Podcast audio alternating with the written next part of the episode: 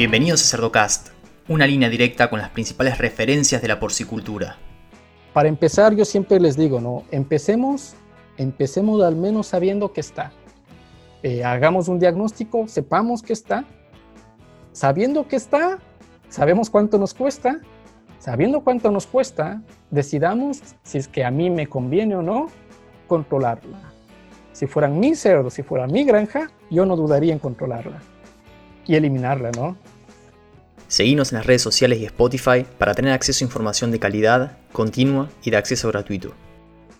En el episodio de hoy, para hablar sobre influenza porcina, tengo el placer de presentar al doctor Jorge Garrido Mantilla. Jorge, buenos días, gracias por participar. Gracias, Leandro, por, por la invitación.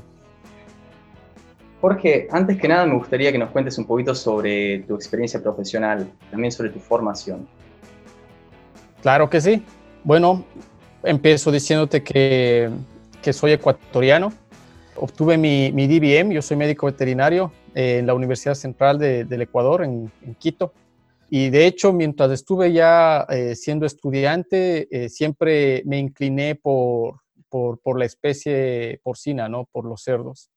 Y, y eso me ayudó un poco para irme ligando al, al, entorno de la industria, que es lo que a mí me, siempre me, me gustó tuve la oportunidad, por tanto, de inclusive salir y, antes de salir ya tener algunas oportunidades y opciones de trabajo, ¿no? Y, dentro de, esa, de esas oportunidades de trabajo, tuve algunos trainings que me permitieron poder hacer algunas especializaciones fuera, fuera del país para después regresar y ser manager de granja. Yo fui manager de granja, mi formación es de, producción, mi formación es de manager. Estuve en, esa, en esas posiciones eh, por aproximadamente cuatro años, tanto en, en, empresas medianas y grandes en el Ecuador y dentro de una de esas oportunidades y de esas empresas grandes en Ecuador, Tuve la oportunidad también de ser el responsable de la parte de sanidad del programa de cerdos y después de, de ser parte del, de la, del, área de diagnóstico de, de, esa misma compañía, en donde también tuve y adquirí algunas destrezas relacionadas a, a temas de diagnóstico, ¿no? que, que, era como un complemento importante para mí viniendo del campo, entender un poco más de, del diagnóstico y cómo, cómo se hacen las cosas y cómo interpretar los resultados, que también me parece algo súper importante dentro de lo que nosotros hacemos. Y luego tuve una, una invitación para, para venir a, a hacer un, un máster en la Universidad de Minnesota, que eh, era una de las cosas para las que yo de alguna manera siempre empecé a desarrollarme y a trabajar. Dentro de, de mi formación siempre estuvo la, la, la necesidad o, o, el deseo de poder eh, ser parte de los, del programa de, del Swine Disease Eradication Center que tiene eh, Minnesota. Minnesota, como sabes, es considerado un, con una reputación muy, muy grande dentro de la parte de salud, eh, con aplicación a, a, producción, que es lo que a mí me gusta hacer. Fui, por tanto, aceptado dentro del programa de, de, de maestría, pero después de poco tiempo decidí cambiar eh, mi programa por el programa de doctorado, motivado mucho por mi, por mi advisor. Tuve también la, la suerte de, de, ser alumno de, de Montserrat Torre Morel, que obviamente también tiene mucha, mucho prestigio en la industria a nivel global. Ella me, motivó a que me cambie el programa de doctorado, lo hice. En su momento tuve muchas dudas de hacerlo, eh, no me arrepiento de haberlo hecho, realmente creo que fue una buena decisión. Y empecé obviamente a trabajar con las cosas que en buena hora Montserrat me permitió hacer, que fueron cosas relacionadas a temas de aplicación en producción, eh, relacionado con, con, algo que yo tenía algo ya de background, eh, de, mi, de mi experiencia previa, que era precisamente influenza, ¿no? Los temas de investigación que he hecho acá en Minnesota han sido todos relacionados a, a influenza, también cosas relacionadas a PIRS y, y, muy poco de micoplasma. Y después de eso, al mismo tiempo, tuve una, una oferta de, de, trabajar y, dentro del, del, área de, de Health Assurance con, con Pipestone, que de hecho acepté y que de la que soy actualmente parte, ¿no? Eh, actualmente trabajo dentro del área de Health Assurance específicamente para eh, Latinoamérica, con parte de responsabilidad también acá en los Estados Unidos. Y bueno, y eso básicamente, ¿no? Muy bien, Jorge. Gracias por esa introducción. Ahora, en las últimas décadas en Estados Unidos ha habido una reestructuración en términos de integraciones de granjas. Y algunos creemos que en otras partes del mundo el crecimiento en la producción porcina va a venir de la mano de integraciones. Entonces, me gustaría que nos cuentes un poquito qué tipo de sistema es Pipestone. Bueno, Pipestone System es una, de hecho es una clínica veterinaria. Eh, es la clínica veterinaria más grande acá en los Estados Unidos y tiene múltiples especies. Si es que tú en alguna oportunidad tienes oportunidad de visitar las, las instalaciones, las clínicas, son, son como seis clínicas en los Estados Unidos, vas a ver que es como una clínica grande y, y, normal de las que nosotros tenemos también en nuestros países, ¿no? Eh, Pipestone tiene una estructura y un modelo de, trabajo eh, que a mí al menos me parece súper, súper interesante, ¿no? Tiene diferentes programas de, dentro de, lo que, de la estructura y de lo que ofrece, que va muy enfocado realmente con, al, soporte eh, de, de, los clientes, ¿no? Tiene una, una, visión muy importante de aplicación en producción y de, y de respaldo en conocimiento técnico-científico, eh, que, es, que es algo bastante, bastante rico y que, y que le da, por supuesto, eso la, la oportunidad de seguir siempre generando mucho más impacto del que ya tiene. Pipestone tiene ya más de 50 años dentro de la, de la industria. Actualmente tiene en los Estados Unidos un poco más de 350 mil hembras dentro del sistema. A nivel global es considerado una de las compañías también más grandes del mundo en producción y tiene diferentes formas de, generar soporte a, la, producción, ¿no? Una de ellas es precisamente quizá eh, la más importante, que es el management. Lo que hacen con el management es básicamente ofrecer la posibilidad de administrar tu sistema, ¿no? de administrar tu granja.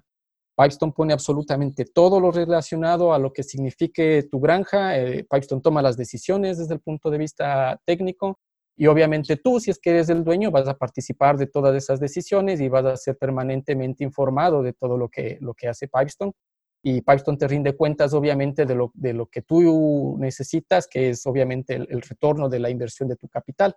Entonces, tienen áreas eh, multidisciplinarias y, y súper abiertas en, en, lo que se relaciona no solamente a management, eh, tiene sistemas, eh, una parte súper interesante y, potente que es el, el PAR, que es Pipestone Applied Research, está bajo la dirección, de hecho, de Scott D, que es otro, otro referente a nivel mundial y que se encarga de hacer investigaciones de las preguntas que existen en, el campo, ¿no? O sea, saber, por ejemplo, si es que puedes o no puedes hacer o mezclar una vacuna con otra vacuna eh, para eh, evitar o ahorrarte un pinchazo en los cerdos, obviamente con el enfoque este muy fuerte, como te digo, de producción. Si es que necesitas hacer una evaluación en términos de líneas genéticas terminales y quieres saber cuál macho terminal es mejor que otro en términos de producción y de retorno para el porcicultor, si quieres saber cuál es el impacto de la generación de una vacuna autógena para Streptococcus suis, si quieres comparar diferentes vacunaciones, todo eso eh, se encarga de hacer Pipestone, lo hace internamente con, con recursos internos y también aplica uh, para recursos externos y conseguir grants y de esa manera eh, financiar todo lo que, lo que está alrededor del tema de, de, research, ¿no? de investigación, y esa investigación es la que nos ayuda a nosotros como técnicos para poder llegar y darles ese valor adicional a los, a los clientes. ¿no? Una, una parte también súper importante del, del, área de, de, resistencia de antibióticos que se llama PART, eh, que básicamente se encarga de, de, revisar o de estar muy del, al, eh, en la misma página con, con, la tendencia actual de reducción de antibióticos, ¿no? Tiene otra parte interesante también de apoyo de marketing. Si es que tú tienes cerdos y no tienes dónde vender, Pipestone te, te ayuda con eso. Si es que tú necesitas proveerte de cualquier eh, cosa alrededor de la industria, Pipestone te provee eso. Entonces está también la parte de, de Health Assurance que te puede vender también como una, una, parte técnica, puede también, puedes tú también contratar solamente la parte técnica de management o, también solo la parte técnica veterinaria. Y, y, bueno, pues es un sistema bastante grande, somos aproximadamente 34, 35 médicos veterinarios. Pipestone tiene también granjas propias en China, y obviamente también otras, otros clientes que están eh, actualmente alrededor del mundo, incluido en nuestro caso en Latinoamérica, muy fuerte en México, que es uno de los países de mayor producción en nuestra área como Latinoamérica, influencia también en Brasil y clientes también en algunos otros países como, como Chile o como Colombia. ¿no? Muy, muy interesante. A la hora de, eh, de gerenciar las granjas, también gerencia, digamos, lo que es la mano de obra Pipestone te pone todo, Pipestone pone absolutamente todo. De hecho, para las granjas de acá de los Estados Unidos, Pipestone tiene un sistema de reclutamiento de gente en México. Eh, es, es, bastante interesante para mí en lo particular entrar a las granjas de Pipestone y toparte con que el 60-70% de la mano de obra obviamente es, es, es no, probablemente no mexicana, eh, yo diría que por lo menos un 40 o 50 sí mexicana y el resto de, Centroamérica, muy poco de Sudamérica. Entonces, eh, el sistema este de reclutamiento se encarga de reclutar la, gente en, México en este caso y, los trae acá a, los sistemas de forma obviamente todo dentro del, ámbito legal que, conlleva el que puedan estar acá y esa gente, tú conversas con ellos y están súper motivados y contentos de poder estar dentro de las granjas. Eh, nuestra mano de obra es una mano de obra muy apetecida dentro de la producción en los Estados Unidos. Nosotros en general, digamos, somos buenos trabajadores y, obviamente eso ha hecho que de alguna manera eh, nosotros tomemos ese, esa parte del trabajo que, que, que es acá bien reconocida, ¿no? Sí, sí, sí. Me tocó, me tocó ser parte de, la mano de obra de allá y es una experiencia muy enriquecedora, muy, eh, en términos profesionales y, personales también. Sí, sí, hay, hay, gente, hay gente que viene muy joven, ¿no? Que viene de, acabar de salir de, ser estudiante de, veterinaria o de producción y que inclusive profesionales que prefieren o quieren tener algo de experiencia acá, aplican para este tipo de, de, trabajos o de opciones, vienen, aprenden, les gusta, algunos se quedan, otros se regresan para sus países. Y yo coincido contigo, cuando he conversado con ellos, siempre he notado en ellos que están bastante contentos, ¿no? Bueno, Jorge, pasando un poquito al tema de hoy y para explicar el, el título del episodio, ¿cuál es el impacto de la influenza porcina en la producción? Bueno, el, impacto de influenza está medido y, por esas publicaciones más o menos podemos saber cuánto es, cuánto impacta. De alguna manera yo diría que la influenza es bastante subestimada en la industria, especialmente en nuestros países, eh, básicamente por el hecho de, de algunas cosas, ¿no? Yo creo que una de las más importantes el hecho que no sabemos o no podemos identificarla adecuadamente y muchas veces es confundida con, otro tipo de patógenos, con otro tipo de enfermedades y, de esa manera subestimamos el, primero la, presencia y segundo obviamente el impacto que genera, ¿no? Las mediciones que se han hecho eh, y que te permiten más o menos saber cuál es el impacto en términos económicos de influenza han sido ya publicados tanto por eh, algunos eh, investigadores como por ejemplo la doctora Donovan, que más o menos han, calculado que en el caso de, tener influenza, solamente influenza, tú tienes un perjuicio de aproximadamente entre 3 y 4 dólares por cada cerdo que produces, ¿no? Ese es el impacto que tú tienes si tus cerdos llegaran a tener solamente influenza. El problema es que, como tú sabes, generalmente por lo que nosotros tenemos en nuestra producción, en nuestros sistemas, generalmente no estás solamente con influenza, ¿no? Lo más probable es que tengas coinfecciones de, otro tipo de agentes primarios considerados de, especialmente del complejo respiratorio porcino, tales como micoplasma o como PIRS. Y en ese caso, cuando tú tienes ese tipo de coinfecciones, ese tipo de, mezclas, eh, se ha establecido igualmente por esos mismos estudios que el impacto puede llegar a superar los 10 dólares por ser. Por tanto, entonces, si es que tú eh, eres positivo para micoplasma y muy seguramente eh, positivo también para influenza, porque la posibilidad de, ser negativo para influenza es, eh, no te digo que, no existe, eh, la posibilidad existe, pero es más o menos como preguntarte a ti si es que alguna vez te haya dado gripe o no, ¿no? O sea, si tú no has tomado las medidas adecuadas dentro de tu granja para, para que no existe el ingreso del virus y la por tanto la posibilidad de que tengas tú el virus de una manera ensótica es endémica es, es es absoluta, ¿no? Y en esos casos, entonces, tú podrías saber o decir que cuando tienes al menos micoplasma influenza, lo que estás dejando de ganar son más o menos 10 dólares por ser. Perfecto. ¿Y cómo, cómo lo identificamos en términos prácticos dentro de la granja y cómo lo diferenciamos de, otros, de otras enfermedades? Bueno, yo creo que lo, lo, para empezar, lo importante puede ser eh, considerar el, diagnóstico diferencial que siempre debes tener tú como, como productor y como veterinario al evaluar lo que siempre ves dentro de una granja, ¿no? Inclusive no, no como un tema eh, de un quiebre sanitario, sino de manera endémica. Eh, influenza se manifiesta básicamente con cuadros respiratorios que están relacionados con, con estornudos, con, con, tos, con fiebre, con reducción del, del, consumo del alimento, secreción nasal, la secreción nasal que nosotros en ocasiones vemos, los, le vemos a los cerdos ahí un poco mocosos, como solemos decirlos en campo, eh, con una secreción obviamente un poco particular. La secreción de influenza es una secreción cristalina, eh, no, no, no, contaminada, no purulenta, que después, en el caso de que obviamente eh, tú no lo manejes adecuadamente, los factores eh, oportunistas o secundarios van a hacer que esa secreción nasal sí se haga purulenta y que tú tengas complicaciones con, otras bacterias o fruto inclusive de un mal manejo del ambiente, ¿no? Y ahí, es ahí entonces donde influenza empieza a expresarse y a generarte mucho más problemas. Por sí sola influenza no te genera mucha mortalidad, la mortalidad que genera influenza no es alta, pero la morbilidad sí puede llegar a ser del 100% de la población.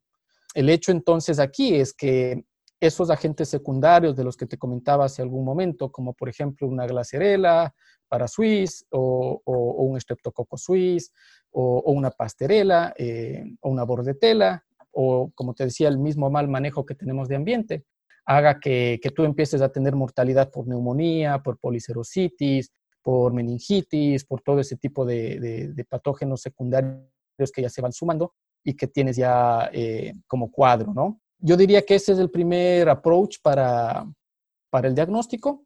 El segundo, obviamente, es la confirmación. La, la, forma de confirmar que tienes influenza de una manera muy fácil, al menos para nosotros eh, en nuestro país, probablemente la serología es una opción. La serología, yo diría que dentro de lo que nosotros hacemos eh, está mal utilizada o sobreutilizada en, nuestros países, lamentablemente por ser la, única opción que tenemos. Y, al menos dentro de lo que nosotros podríamos hablar de diagnóstico, probablemente la serología te ayuda solamente para saber si es que eres positivo o negativo, ¿no? La mayor parte de las veces vas a ver que siempre eh, eh, los resultados son positivos. La cuestión es qué te puede ayudar o qué haces con la serología después de que sabes que eres positivo y si quieres entrar ya dentro de un programa de control o, más todavía de eliminación, ¿no? Por tanto, entonces ahí es donde empiezas tú a jugar un poco y de la necesidad que existe de, contar con otro tipo de diagnósticos, hablando específicamente de diagnósticos moleculares como la, el PCR y, que te permiten en ese caso ya saber de, la presencia, de la circulación, de dónde está, de cómo está, en este caso el antígeno, ¿no? Y que obviamente pues eh, te permite al menos identificarlo. El problema con influenza es que es un, es un virus altamente diverso. Hay, hay muchísimos, muchísimos eh, subtipos de influenza que te generan problemas en, campo y por tanto debe considerarse que, por, siempre digo yo esto a la gente, influenza no es una sola entidad, ¿no? Eh, la diversidad del virus por sus características eh, de, de, estructura hace que, que, exista mucha posibilidad de tener diferentes strains, diferentes tipos y que esos puedan coexistir al mismo tiempo infectando tu rebaño o, que de hecho puedas introducir un nuevo strain dentro de tu rebaño, ya sea por introducción de, eh, de, de, nueva de pie de cría o por si tienes commingling, múltiples eh, fuentes de, animales o inclusive por la misma posibilidad de que, de que una persona pueda ingresar estando con gripe, ¿no? De hecho, el impacto, eh, no lo mencioné hace rato y suelo también comentarlo siempre en mis charlas o en mis conversaciones, más allá del impacto económico que tienes por influenza, también es importante considerar el impacto que tienes eh, por ser una enfermedad con riesgo zoonótico en salud pública, ¿no? Tú seguramente recordarás, Leandro, has estado siempre en la industria y el, el impacto que tuvo eh, la influenza pandémica en el año 2009, ¿no? Cuando se le llamó la, gripe porcina y todo eso, y, más allá de un tema de costos, eh, no hubo mortalidad, no hubo impacto fuerte en producción. Lo que sí hubo más bien es un temor de la gente a comer cerdo por, por miedo a que en teoría le iba a dar gripe, ¿no? Cuando era una cosa totalmente errada, equivocada. y la producción empezó a deteriorarse muchísimo, básicamente porque la gente dejó de comer cerdo, eh, al, cerdo se lo satanizó de alguna manera y el, impacto y el tiempo que, que, tuvo la industria para poder recuperarse de ese bache fue grande, ¿no? Entonces hay que considerar eso también como un impacto fuerte. Y volviendo a lo que te decía entonces del, de la introducción, pues eh, esas son más o menos la, la forma en que, en que diagnosticas y por tanto dentro de, eso sí es importante considerar probablemente ya ir un paso más adelante, que es el tema de, analizar y de saber específicamente qué es lo que está circulando en, tu granja. Actualmente hay herramientas de diagnóstico interesantes como la, secuenciación, que cada vez se hace obviamente mucho más barata y que ojalá en nuestros países obviamente también empecemos a trabajar con eso para poder trabajar adecuadamente y que definitivamente te, te, ayuda mucho para poder generar adecuadamente tus programas de control por, por esto que te estoy comentando, ¿no? La diversidad que tiene influenza. Influenza tiene la posibilidad de que si tú eres positivo por influenza, eh, es posible que tengas más de, un, más de un strain circulando dentro de tu población. Muy bien, Jorge. Y ahora es una enfermedad de alto impacto en términos eh, económicos y no hay país que no esté libre de, influenza, ¿no? Ahora, ¿por qué es tan difícil de controlar? esa, esa es una pregunta muy buena. Es, yo diría que el problema alrededor del control de influenza es básicamente que nosotros en nuestros sistemas de producción les damos las condiciones adecuadas para no poder eh, controlarla, para no poder salir de ella. Imagínate que por ejemplo, en una población, en nuestra casa, eh, ¿qué es lo que ocurre? Si es que tú tienes, estás tú, tu, esposa, está tu, la, abuela y está tus hijos, resulta que tú llegas con la gripe a, a, casa y en pocos días va a enfermarse tu abuela, va a enfermarse tu esposa, van a enfermar tus hijos y después de que todos, solamente después de que todos enfermen, eh, influenza obviamente no va a desaparecer, va a apagarse dentro de la granja, dentro de tu casa, perdón. Pero imagina que dentro de eso va de visita tu tía y se queda unos días tu tía.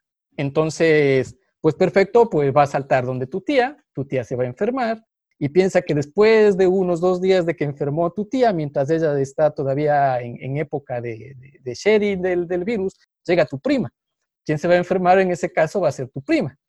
Lo que nosotros hacemos en nuestras granjas es precisamente lo mismo. Nosotros estamos generando siempre poblaciones susceptibles.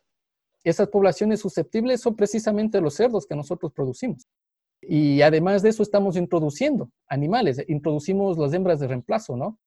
Entonces, considera que haciendo más o menos la analogía que conversaba, te decía, de, de casa, eso es lo que ocurre en las granjas tú estás generando siempre poblaciones susceptibles en donde el virus está, donde el virus está saltando, en donde el virus está quedándose siempre dentro de la granja y que obviamente por tanto es difícil extinguirlo, ¿no? Yo suelo inclusive comparar esto como cuando tú tienes una chimenea y estás lanzando fuego.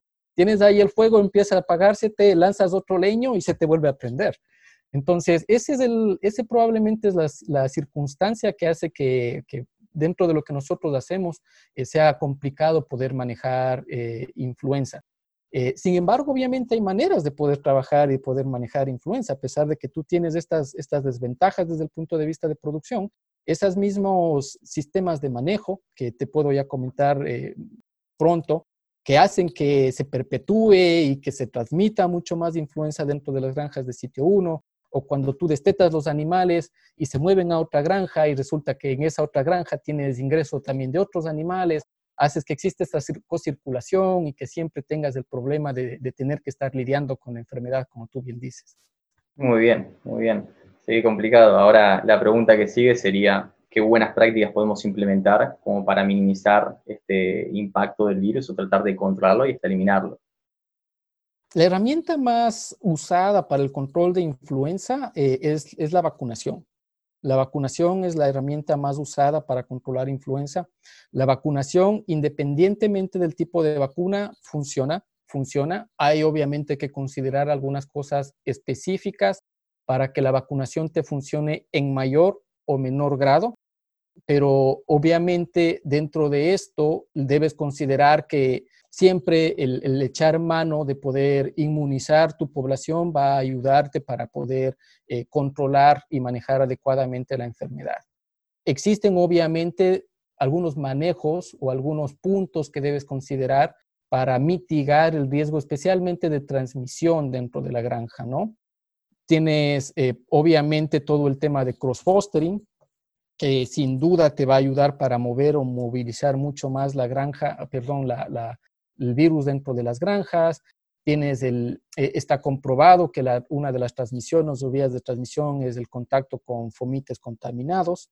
Entonces, eso puede hacer. Nosotros en las granjas movemos mucho los, los implementos de una sala a la otra hacer los trabajos que hacemos. Existe además, está determinado que la, la contaminación que tienes con, con, tu ropa, ¿no? Con tu overall, si tú tomas un cerdo y se te queda ahí eh, las secreciones y tomas otro cerdo y tiene contacto con esas secreciones, el cerdo se va a contaminar. Entonces, ese tipo de cosas son las que, las que de alguna manera eh, te ayudan también eh, o podrían ayudarte a mitigar un poco el riesgo de transmisión de, de influenza. Recientemente, en uno de los, de los estudios que, que fueron parte de, mi tesis, se estableció el uso de las hembras nodrizas como un factor de riesgo importante para la, transmisión de, influenza. Eh, se hizo primero a nivel experimental, eh, tanto para influenza como para PIRS, y se hizo también a nivel de granja, ¿no? Y, se encontró que la, probabilidad de, que exista mayor transmisión en, hembras que aceptan, perdón, en camadas que aceptan una hembra nodriza es, mucho más alta en términos de probabilidad comparado con una, una camada que no tiene hembra, hembra nodriza, ¿no? Entonces, todas estas cosas, como te digo, son manejos que nosotros hacemos dentro de la granja, que son comunes y que de alguna manera no podemos salir de ellos, ¿no? Y, si no tenemos conciencia, probablemente lo, lo, estamos haciendo sin saber que nosotros estamos dándole al virus toda la posibilidad para que haga fiesta, ¿no? Para que esté comportándose de, y, y, transmitiéndose y replicando y manteniéndose y además de eso también mutando, ¿no? La el influenza es un virus que tiene una capacidad de mutación súper fuerte. Entonces, eso hace que obviamente el mismo virus, a pesar de que tú tengas solamente un virus, el mismo virus que tú tuviste hace tres, cuatro meses en tu granja, a pesar de que era ese mismo virus, tres o cuatro meses después, ya no es exactamente el mismo. Tiene diferencias porque el virus muta mucho, ¿no? Cambia mucho. Entonces, todas estas cositas que te estoy diciendo ayudan a que mientras más transmisión exista, la probabilidad de que exista más cambio en ese mismo virus existe, ¿no? Y acá viene, a ver, una decisión importante. ¿Cómo hacemos para elegir una vacuna que se adapte a nuestro escenario, a nuestra situación y qué tipo de, protocolos existen a la hora de vacunar, cómo elegimos esa vacuna, en qué momento, a qué animales lo, implementamos. La doctora Romagosa hizo un estudio bastante interesante que a mí me gusta mucho sobre eh, temas, sobre, sobre, el uso de vacunas, eh, tanto vacunas autógenas o comerciales. Para influenza tienes las dos opciones, ¿no? Las vacunas autógenas, eh, que son básicamente la, una vacuna hecha con los strains o los, virus que están circulando en tu granja y obviamente también la oportunidad de ocupar las vacunas comerciales que te venden las, vacunas que, o las empresas, las compañías que venden biológicos. Ana hizo una, investigación para comparar eh, cuál es el impacto especialmente en transmisión utilizando tanto vacunas autógenas como vacunas comerciales, porque dentro de, de esta enfermedad una de las cosas que más importantes que debes considerar, como preguntaste, para seleccionar la vacuna correcta, es el grado de homología que tienes. y el grado de homología es básicamente el, porcentaje de similitud, qué tan parecido, qué tan igual es el virus que está contenido en tu vacuna con el virus que está circulando en tu población. De alguna manera, igualmente publicaciones que indican que que, la, que esa homología para que exista un control adecuado del, del, problema de transmisión y de infección que tienes en tu granja y de la cuestión clínica y del impacto que eso representa, eh, debe ser de más del 95%. Y también hay otros estudios que indican que además de esa homología hay sitios eh, específicos dentro de todo el genoma, específicamente de, la, de las proteínas de hemaglutinina y neuroaminidasa del, del virus, que hacen que, que, sea importante tener match, ¿no? Match entre, como te dije, lo que está contenido en la vacuna con lo que está circulando en tu granja. Por tanto, de alguna manera, la posibilidad o la necesidad de, revisar la homología para, que tú tengas éxito en tu, en tu control del problema de la enfermedad es, una parte importante. Nosotros en nuestros países, la realidad, digamos, en general, eh, la posibilidad existe de utilizar vacunas autógenas. Eh, no en todos los países, en, en Europa no, se, no está permitido pero en otros países eh, lo están, ¿no? En nuestros países conozco yo de algunas experiencias que utilizan o que producen vacunas autógenas y de otros países que no, no lo hacen. Como te dije, eh, está probado por diferentes publicaciones que se han hecho que muestran que usar la vacuna disminuye la transmisión y disminuye el riesgo de tener la enfermedad, ya sea con una vacuna que no tengas eh, una homología alta, como con una vacuna que tenga tu, mismo virus, ¿no? que es una vacuna en este caso homóloga. Por tanto, pues, vacunar siempre te va a ayudar.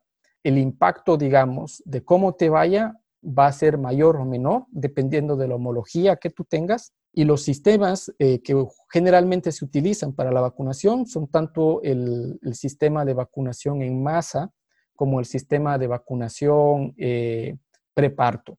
Ambos sistemas funcionan, eh, no hay, no hay un, éxito mayor o menor en relación al tipo de sistema que uses, independientemente de si que ocupes la vacuna de, en masa o si ocupes la vacuna preparto, el efecto va a ser el, el, mismo, ¿no? Siempre y cuando, como te digo, exista el match entre, entre lo que estás vacunando contra lo que está circulando.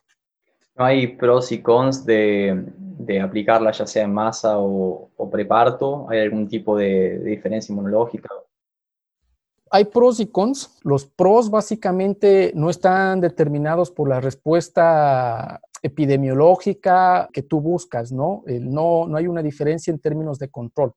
Las diferencias son son, son inexistentes, los, resultados son básicamente los mismos, pero sí hay algunas diferencias, especialmente dentro de, o desde el punto de vista práctico, ¿no?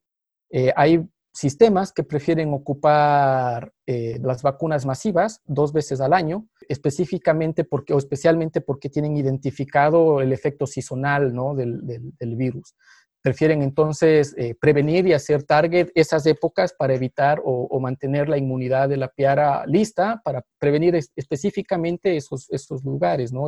Perdón, esos momentos más que lugares.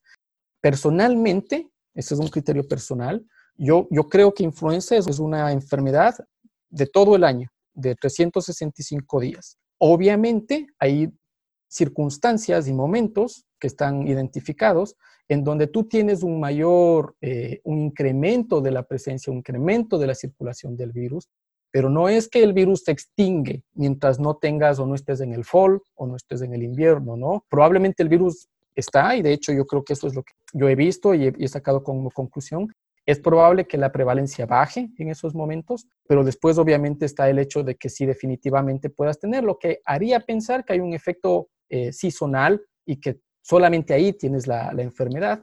Yo no estoy muy de acuerdo con eso, yo estoy de acuerdo en que obviamente tienes más influenza, pero no es que no en, los, en el resto del tiempo no la tienes. Entonces, hay gente, como te decía, o sistemas que prefieren utilizar la vacuna masiva para, para atacar esos picos que tú tienes en el año. Ven también como ventaja el hecho de que haces solamente dos vacunaciones por un tema eh, económico de cuánto te cuesta vacunar tu piara, versus el hecho de que tú en el otro sistema preparto, si es que tienes al menos 2.5 partos por hembra por año, tendrás que poner 2.5 vacunas por hembra, ¿no? Por año, versus o comparado con las dos vacunaciones. Entonces, probablemente ahí hay una, hay una diferencia, ¿no? En términos eh, económicos. Eh, otra cosa importante desde el punto de vista práctico es el considerar cuánto cuesta la mano de obra, ¿no? no es lo mismo si tienes una granja de 4.000, 5.000 hembras, hacer la vacunación masiva en dos o tres días con la mano de obra que tengas, si no es mucha, comparado con poder hacerlo en preparto, en donde solamente tú tienes tu lote de hembras semanal a las que tienes que aplicarle la vacuna y a las que de alguna manera, obviamente, por tanto, el, trabajo es mucho menor, ¿no? Es mucho menos eh, hacer ese trabajo semanalmente que ponerte a hacer dos veces al año la vacunación de todo, toda tu piara. ¿no? Jorge, y en función de tu experiencia que tenés tanto en Estados Unidos como en Latinoamérica también, a la hora de seleccionar una vacuna que sea homóloga, ¿los laboratorios que te ofrecen esa vacuna te dan ese tipo de servicio para ver si es compatible o el grado de compatibilidad que tiene con tu situación? Los laboratorios, los laboratorios te advierten de que obviamente o te, comentan cuáles son los strains que están contenidos en, su, en sus vacunas. Los laboratorios obviamente hacen esfuerzos grandes por, por actualizar sus, sus cepas, por tener strains que de alguna manera estén como que un poco más identificados con la realidad de la producción, pero considera que esta realidad de la producción es básicamente la realidad de la producción que está generalmente en los países industrializados, ¿no? Las compañías biológicas obviamente van a ser target a su, a su, mercado mayor. De hecho, también está la parte de investigación que muestra que probablemente tú tienes circulación de, o aumentó la circulación de X virus y ese virus probablemente es un buen candidato para incluirlo en, esa, en la vacuna, hablando probablemente de lo que puedes tener aquí en Estados Unidos, comparado con lo que tú podrías tener en un país como, como el mío, como Ecuador, en donde no hay nada de información al respecto.